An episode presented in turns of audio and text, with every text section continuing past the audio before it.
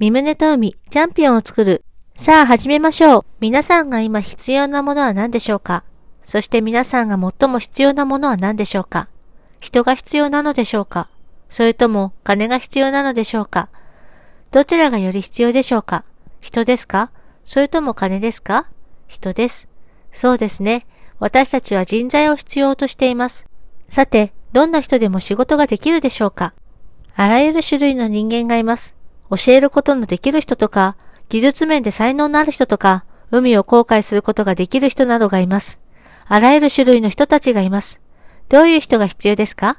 船乗りになるのが皆さんは好きかもしれないけれども、いろいろな種類の船乗りがいます。先生は皆さんを船乗りにするために進学校に送ったのではありません。先生の目的は皆さんを船乗りにすることではありませんでした。先生が欲しいのは、また教会の誰もが望んでいるのは、霊的面を優先し、他の人々に仕えることのできる人です。そういう人は与えられたどのような責任分担においても、正常に、そして正しく使命を果たすことができます。我々は霊界を代表し、この地上で原理にのっって喜んで働くことのできる人を必要としています。その人はどういう人でしょうか？その人は、サタン世界に関係している人々を喜びを持って引き上げ、神様の道に従わせることのできる人です。我々はそういうことができるチャンピオンを必要としています。チャンピオンを作り出すためには、そのためのチャンピオンが必要です。例えば、体育館があり、そこにコーチとかトレーナーがいて、彼のもとで訓練を受けるために若者たちが集まってきます。コーチは彼らを十分に訓練した後、コンテストに送り出します。彼らが競技に勝てば、あるいは選手権タイトルを勝ち取れば、トロフィーを体育館に持ち帰ることができます。体育館にいるとき、そのチャンピオンはいつも練習して、いつも戦っています。このようにして彼は自分を磨いています。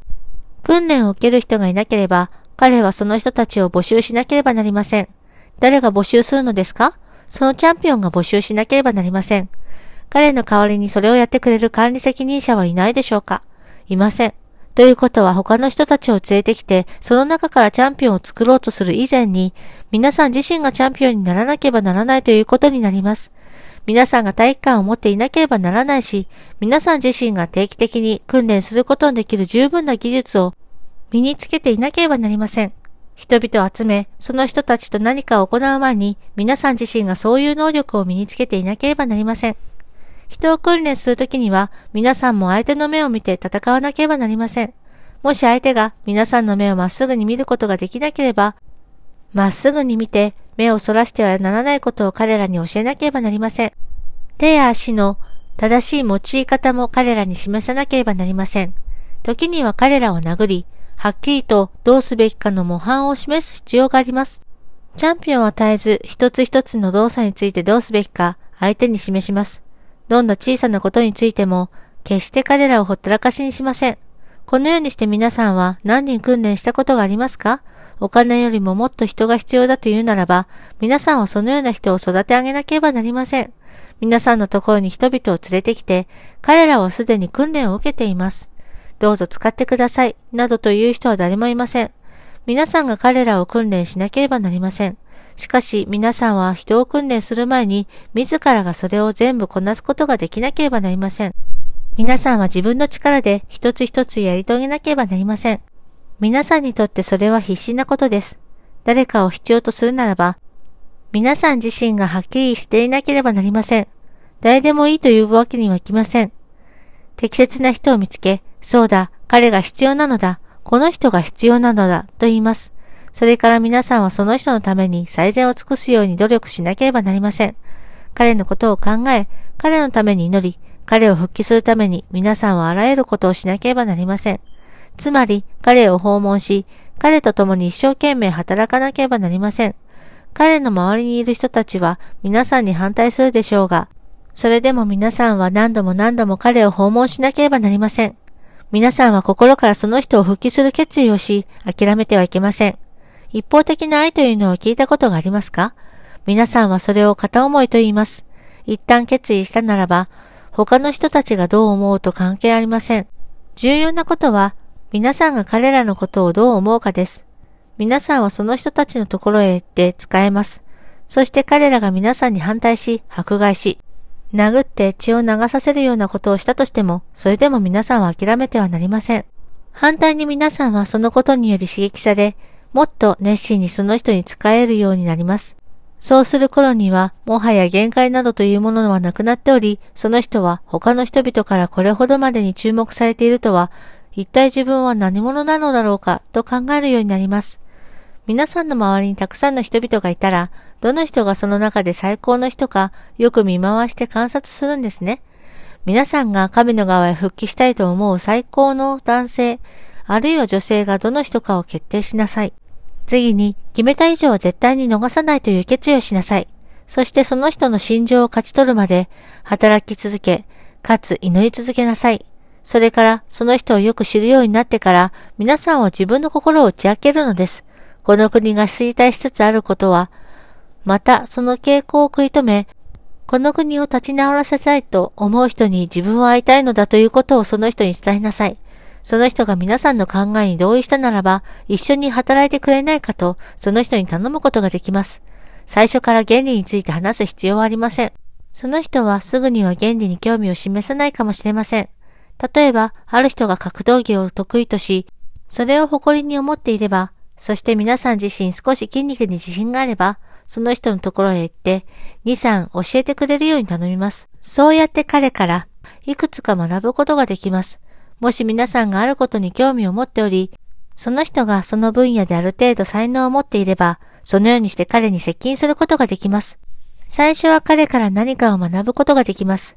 皆さんの関係が発展し、さらに互いに信頼し合うようになれば、筋肉はまあそんなところでしょうが、その筋肉を正しく使うためには、君は頭を使わなければいけない。